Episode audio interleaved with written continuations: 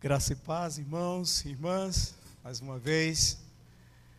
Que Deus te abençoe, que o Senhor fale conosco um pouco mais, que o Senhor Jesus Cristo edifique a nossa vida um pouco mais, através da Sua palavra, pelo poder do Espírito Santo. Que o Senhor me use para falar com você nesta manhã, tá bom? Eu peço mais uma vez, por gentileza, que os irmãos Fiquem de pé, por favor. Nós vamos fazer a leitura da palavra de Deus. O Evangelho de Jesus Cristo, segundo Marcos. A gente vai fazer a leitura no capítulo 4, e o verso 35 ao 41. Evangelho de Jesus Cristo, segundo Marcos, capítulo 4, verso 35 ao 41. Diz assim a palavra de Deus: No mesmo dia, ao entardecer, disse-lhes: Passemos para o outro lado. E eles, deixando a multidão, levaram consigo no barco, assim como estavam, e havia outros barcos com ele. Nisso levantou-se uma grande tempestade de vento, e as ondas invadiam o barco de tal maneira que ele já estava enchendo. E ele estava na popa, dormindo, sobre uma almofada. Então acordaram-no e disseram-lhes: Mestre, mestre, não te importa que pereçamos? Ele se levantou, repreendeu o vento e disse ao mar: Cala-te, aquieta-te. Então o vento se aquietou e houve grande bonança. Jesus lhes disse: Por que sois tão medrosos? Como é que não tendes fé? Eles se apavoraram muito e disseram uns aos outros: Mas quem é este que até o vento e o mar lhe obedecem? Deus eterno, Pai das luzes, o Deus que criou o mar, o Jesus que tem poder sobre a natureza, que tem poder para sustentar o universo, é o Deus que eu sirvo, é o Deus que essa comunidade serve é o Deus que ainda está vivo, que está vivo, que está à destra de Deus, que estás também aqui conosco. Me use, Senhor, poderosamente, por favor, que não seja o Elismar, mas que eu seja usado, usado por Ti através da Tua Escritura, para falar com a igreja. Humilde servo, servo, humilde servo, mas eu te peço que não seja eu, cada palavra escrita aqui, cada palavra dita, que eu seja usado por ti, Deus, sabendo das nossas limitações, mas o Senhor é o Deus que nos capacita. Em nome de Jesus, amém. Poderia sentar, irmãos? Em nome de Jesus. Eu quero agradecer a Deus por mais uma vez estar aqui é, substituindo o Willy, né? Meu Deus, que responsabilidade, né? Mas Deus é quem nos capacita, e eu tenho certeza que Deus, Ele tem uma palavra para você. E o tema de hoje, que eu escolhi para a gente conversar, para me falar da Escritura, é a travessia com Jesus. Em alguns textos, o texto, por exemplo, de Lucas, o texto de, que eu li aqui em Mateus, em, em Marcos, fala Jesus, Cristo acalma a tempestade. Né?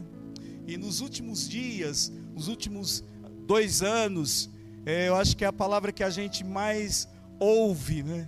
Calma. Né? Calma. Essa tempestade vai passar. Essa pandemia vai passar. E, querendo ou não, a gente fica desesperado. O esgotamento emocional, né?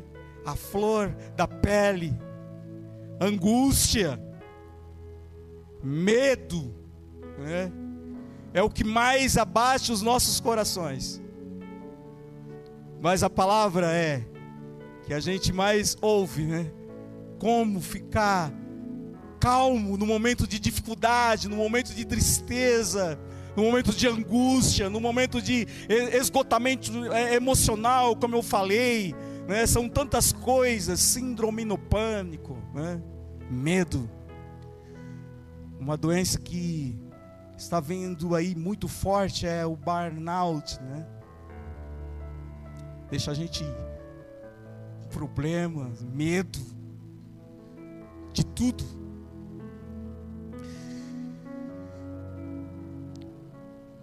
Mas o certo é, irmãos, que todos nós concordamos que a vida não é um indolor. Ninguém passa pela vida, ninguém passa pela vida sem enfrentar dificuldades. Ninguém. Ninguém passa pela vida sem enfrentar dificuldade. Ninguém passa pela vida ileso. Ninguém. Livre de situações difíceis, de tempestades, na verdade, as tempestades, elas desabam sobre nós, sobre as nossas vidas, querendo nós ou não. Planejando nós ou não. As tempestades desabam sobre as nossas vidas. E as tempestades, elas não marcam horas. As tempestades, elas nos pegam às vezes de surpresa, né? Quando menos espera, a tempestade chega. E na verdade é exatamente, exatamente o que é isso que está acontecendo com os discípulos nesse capítulo que nós lemos. É exatamente isso. Os discípulos estão enfrentando essa tempestade. Eles estão atravessando o mar da Galileia ou o lago de Genezaré. É um lago que eles conheciam, é um lago que aonde eles pescavam, aonde eles sabiam palmos daquele lago. De repente acontece uma tempestade inédita. Inédita para eles. O texto não informa que estava previsto essa tempestade.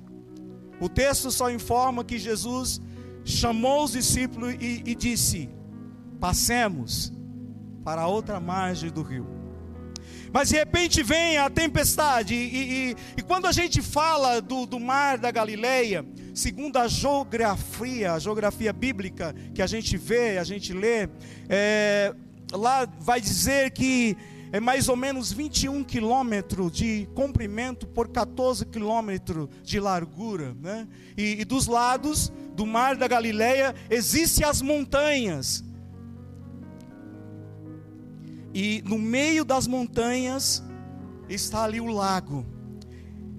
E é neste lugar aonde os discípulos eles se deparam com essa tempestade. E as tempestades só acontecem na nossa vida quando, às vezes, nem sempre quando está mal, mas às vezes quando tudo está bem. E às vezes as coisas acontecem, acontecem na nossa vida quando a gente está orando, quando a gente está jejuando, aí as coisas acontecem, os problemas vêm, as dificuldades vêm. E aí você fala: "Mas por que está acontecendo comigo?" Eu estou orando, estou fazendo tudo certinho. O que, que está acontecendo? É exatamente o que, está, o que está acontecendo aqui com os discípulos. Mas a verdade é, irmãos, que mesmo em meio a qualquer situação que você esteja passando, Jesus Cristo está do nosso lado. Eu creio assim. Seja qualquer situação. Às vezes a alternativa que temos, quando a situação vem, quando os problemas vêm, é jogar a toalha.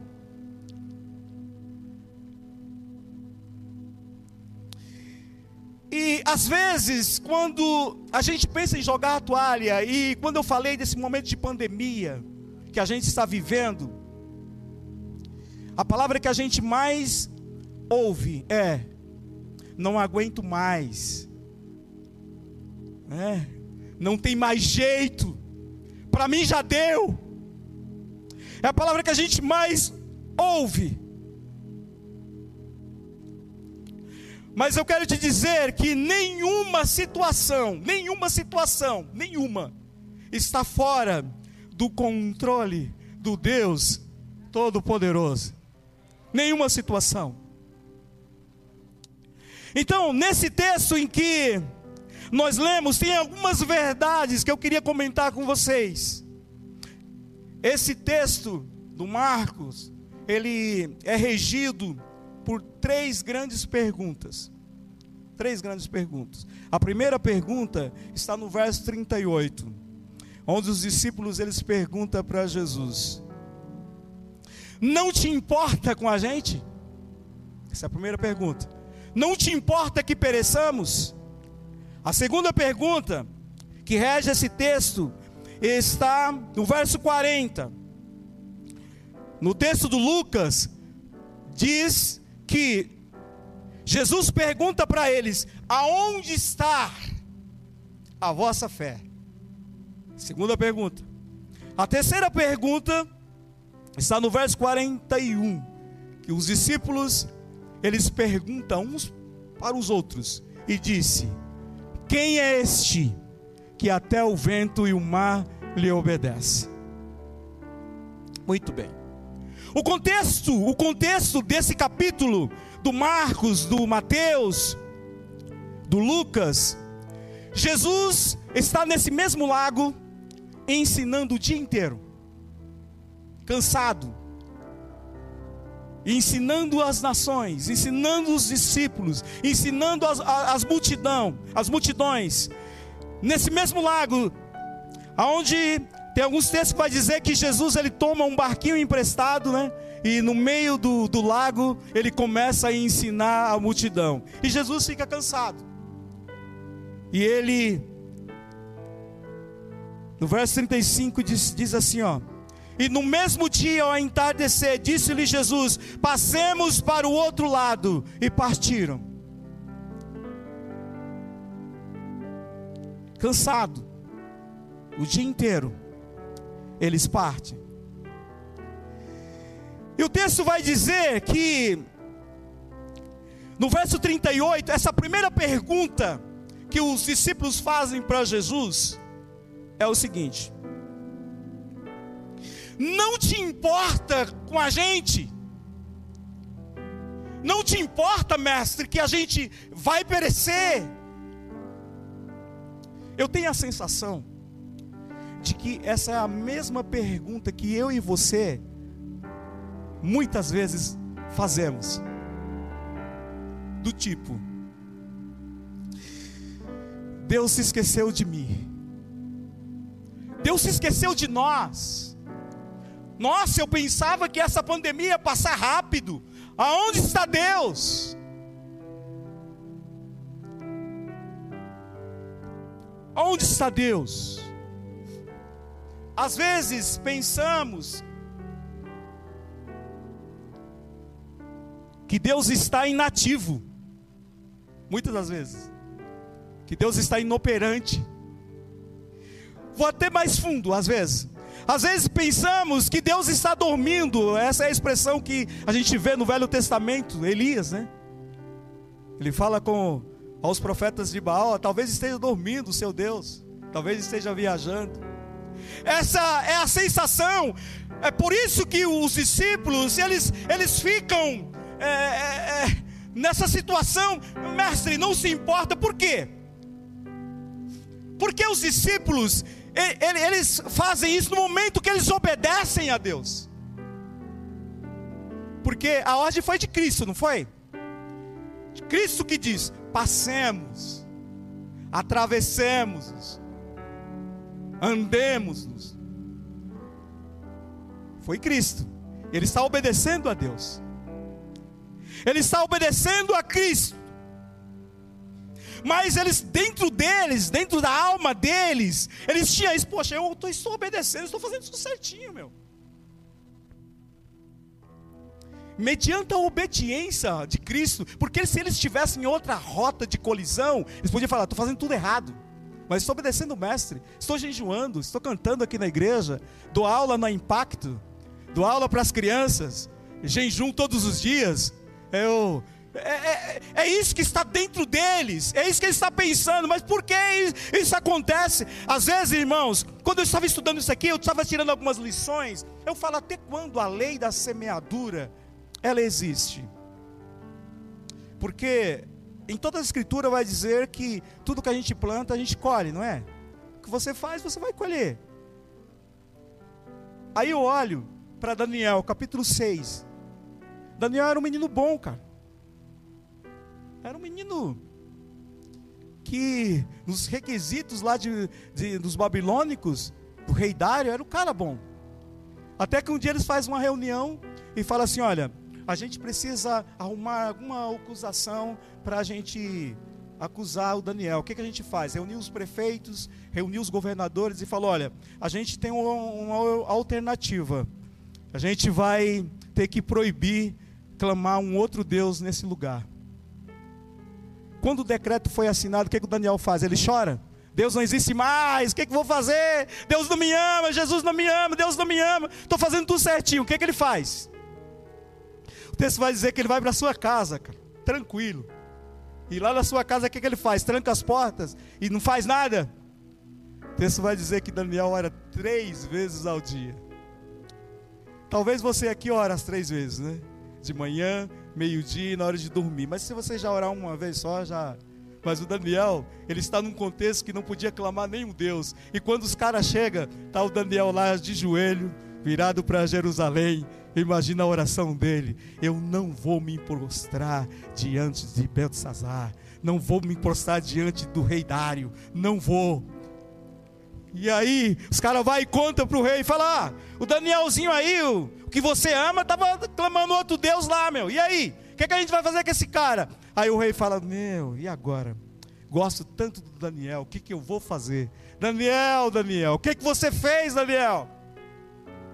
E agora, Daniel? Você não vai se render? Se renda a mim, Daniel. Não, não.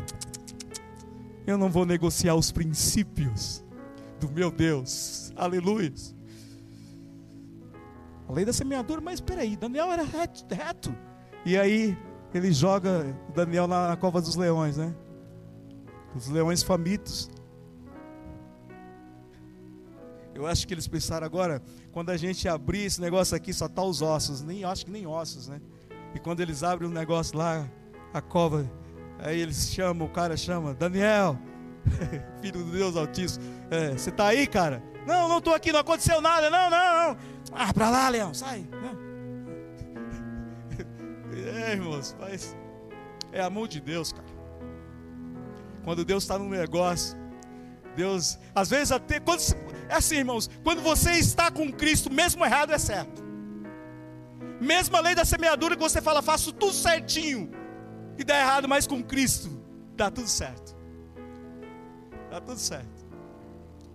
Para que o nome de Jesus Cristo seja glorificado.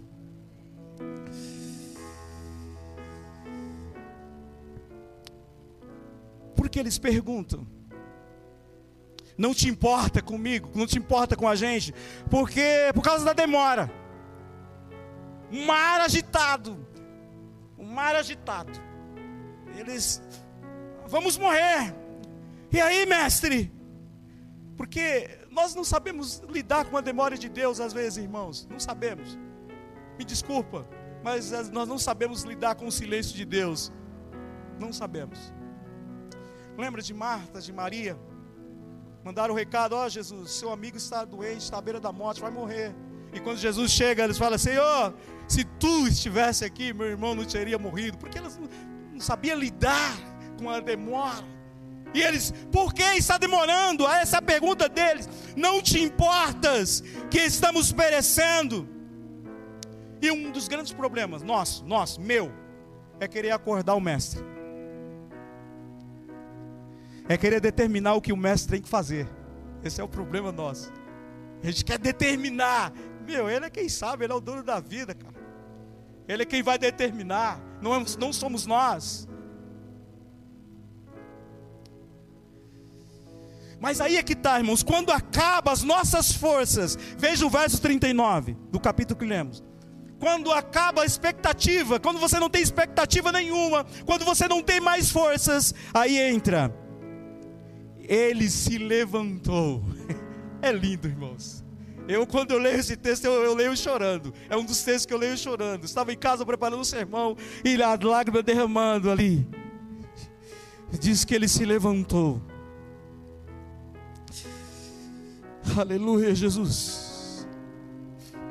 O texto vai dizer que ele repreendeu o vento e disse ao mar: Cala-te, emudece, calma. É, nessa, é nesse contexto que, quando acabam as nossas forças, quando o mar está agitado, quando vem os problemas, aí Jesus se levanta e fala: Pai, fica quieto, cara. Eu Confesso para vocês que Jesus tem os seus métodos de agir. Dependendo das circunstâncias, ele tem os seus métodos. No outro episódio de Mateus, capítulo 14, 22, é o mesmo episódio, Jesus determina que os discípulos atravessem para o outro lado, só que nesse episódio Jesus não está no barco. Eu imagino que ele estava lá, ele, é, é, o texto vai dizer que ele, é, ele determina: olha, vocês vão passar para o outro lado e eu vou orar um pouquinho. Eu imagino que ele sobe lá no Monte das Oliveiras, lá, né? Na Galileia, sobe lá no monte e olha os barquinhos no meio do mar. Mas ele sabia o que ia acontecer. Quando os caras estão no meio do mar, começa a tempestade. O texto vai dizer lá que Jesus ele vai, ele vai caminhando sobre as águas. Aí me desculpa o Medina, mas aqui é Cristo, cara. Andando sobre as águas. Mas um dado interessante aqui é que quando Jesus está andando sobre as águas, os discípulos olham, meu, é fantasma. Então, eu acho que fantasma existe, existe, né? Porque desde aquela época os caras, é um fantasma. É algo sai. Aí Jesus vai chegando perto deles. Na, nesse episódio que nós estamos falando, Jesus acalma primeiro o que? A tempestade, não é? Só que aqui, nesse episódio, Jesus acalma os discípulos, o coração dos caras. Por quê? Porque Jesus ele sabe, irmão, quando o problema está do lado de dentro e quando o problema é externo. Ele é conhecedor de todas as coisas. E da mesma forma, eu acredito que Jesus, Ele está aqui nessa manhã. Você acredita? Jesus conhece a sua luta. Jesus conhece as suas lágrimas. Jesus conhece as suas noites mal dormidas. Jesus conhece. Ele sabe. Jesus sabe os seus dramas. Quando a tempestade, nessa travessia com Jesus, quando essa tempestade ela é interior, e Jesus sabia. E quando Pedro, olha, fala assim, aí Jesus chega para eles e fala assim: calma, não temas, sou eu, cara, sou eu. E o Pedrão acho que é o mais afoito, né? Eu acho que os caras estavam lá no, no barco orando e o João era o mais amigo de Jesus. Acho que o João orando e o Pedrão ele fala assim: Ó, se és tu, Jesus, me manda então ir ter contigo. Eu quero ir. Aí Jesus fala: Vem, pode vir. Olha que lindo. Isso é lindo. E é só que o Pedro, ele estava com medo. Quando vem as águas fortes, e ali ele ora, ele começa a se afundar. E Jesus, você não vai afundar, não, cara. Sou eu. Estou aqui. Segunda pergunta.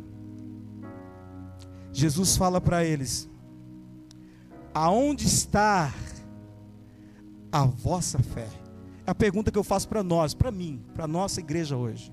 Aonde está a sua fé? A sua fé está na economia? A sua fé está no Bolsonaro? A sua fé está no Lula? A sua fé, aonde está a sua fé? Aonde? Onde está? Quem te ajuda? Quem está do seu lado?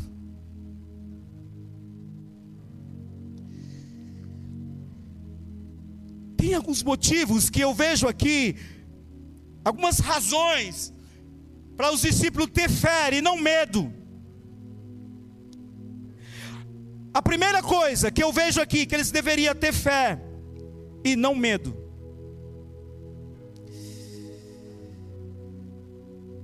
A presença de Jesus estava ali no barco. Jesus estava ali. Esse é um dos motivos que eles deveriam ter fé e não medo, por causa da presença de Jesus. Aleluias. A Bíblia diz que todas as coisas foram criadas por Ele. O carpinteiro de Nazaré, o rabi da Galileia, nada mais é do que o Senhor do Senhor, o Rei da Glória que cantamos aqui, estava no barco. A segunda coisa, que eles deveriam ter fé e não medo, promessas. A promessa, o que, que Jesus falou para eles? Passemos. Jesus prometeu. Jesus prometeu. E quantas promessas Jesus prometeu na sua vida? Você lembra? das promessas que ele prometeu? Eu lembro de todas que ele prometeu. E quase todas ele se cumpriu. E a maior de todas, o que eu mais queria, que eu já contei aqui para vocês, que eu profetizava, que eu ia casar, ia ter uma filha e o nome dela ia ser Luísa. Porque Deus prometeu. E eu cria nessa promessa. Não tinha nem a noiva, não tinha nem a namorada. E eu, eu lembro solteiro, eu preguei aqui nesse lugar. Quem lembra? Tem algumas pessoas que lembram, ainda bem que não fiquei sozinho. Que eu preguei aqui e eu dizia o seguinte: Deus vai me dar uma esposa e vai me dar um, uma filha. Eu já tenho o nome dela, o nome dela é Luísa. Hoje a minha filha já está aí, ó, né? a igreja. Que Deus faz, irmão. Se Deus prometeu, as promessas é dele, cara. Fica quietinho, pode ficar pianinho, porque Deus vai cumprir. Uma hora ou outra ele vai cumprir. Só que o medo, às vezes ele nos paralisa, né? Tem, tem, tem pessoas que paralisam e outros já agem. Né? Eu, por exemplo, às vezes é assim: a gente vê um gatinho na frente e aí a gente pensa que é um leão. Eu, por exemplo, no meu auge né, de evangelização, eu estava evangelizando uma casa de amigos, amigos drogados, né? E nessa região estava matando muita gente, né? Na época, esse caminho que tinha que fazer.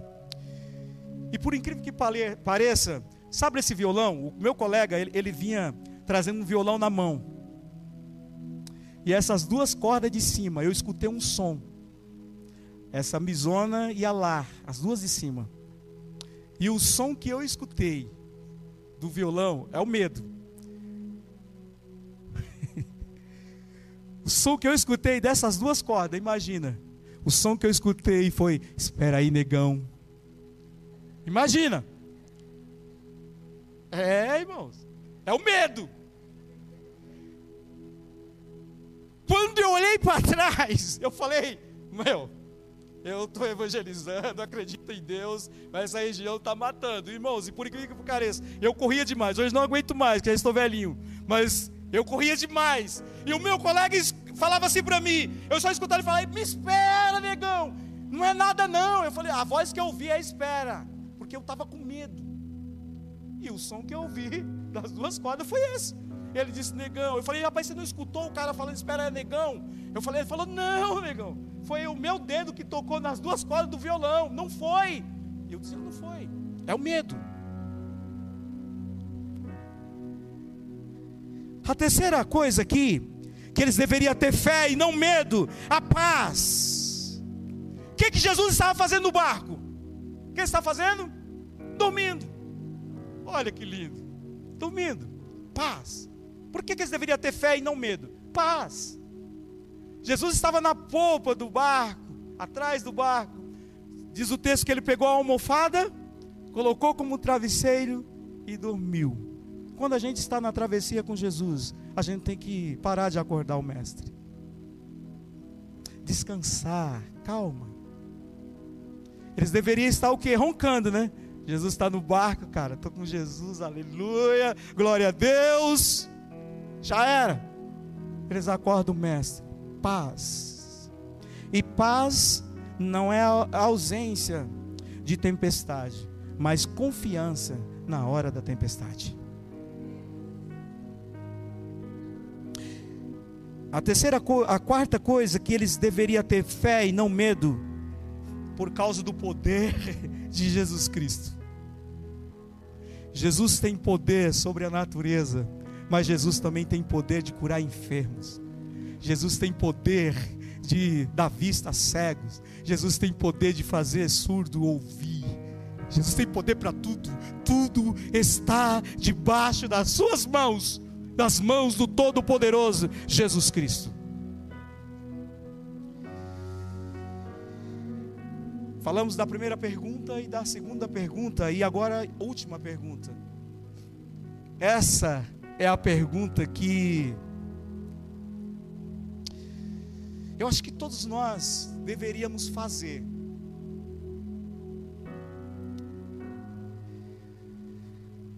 Depois de tudo acontecer, na travessia, tudo que aconteceu, Jesus se levanta, Jesus acalma o mar, Jesus fala: quieta, calma. E houve bonância, chegou a calmaria, a paz chegou, aleluia. E eles olham um para o outro. Olha, olha a importância da comunhão. Diz que eles olham um para o outro. Eu acho que eles admirados com o poder de Deus e falam assim: Quem é este? Eu acho que eu tenho, eu acho nós que eu tenho certeza que a ênfase do Lucas, do Marcos e do Mateus é exatamente isso: dizer e apresentar para a gente quem é este que até o vento e o mar lhe obedece.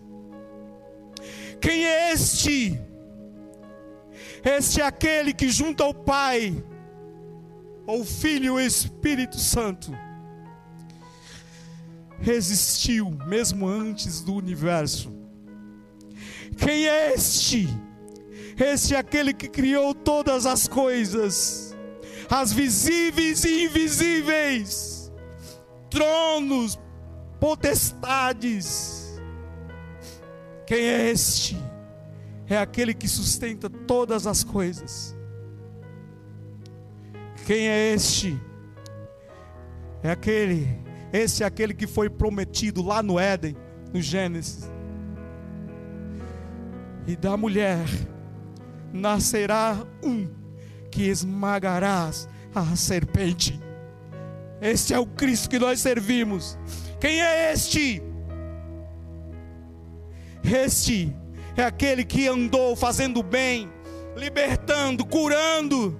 Quem é este? Esse é aquele que morreu em meu lugar, em seu lugar. Este é o nosso Jesus. Quem é este? É aquele que viveu é aquele que venceu a morte, que venceu os agrilhões da morte. Esse é o nosso Jesus. Quem é este?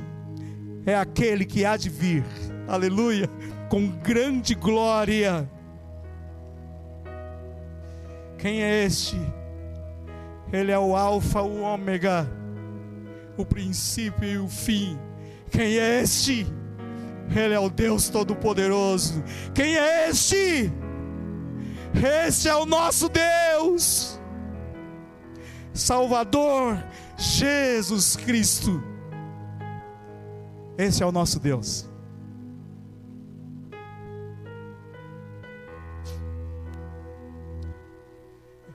Eu gostaria que os irmãos ficassem de pé.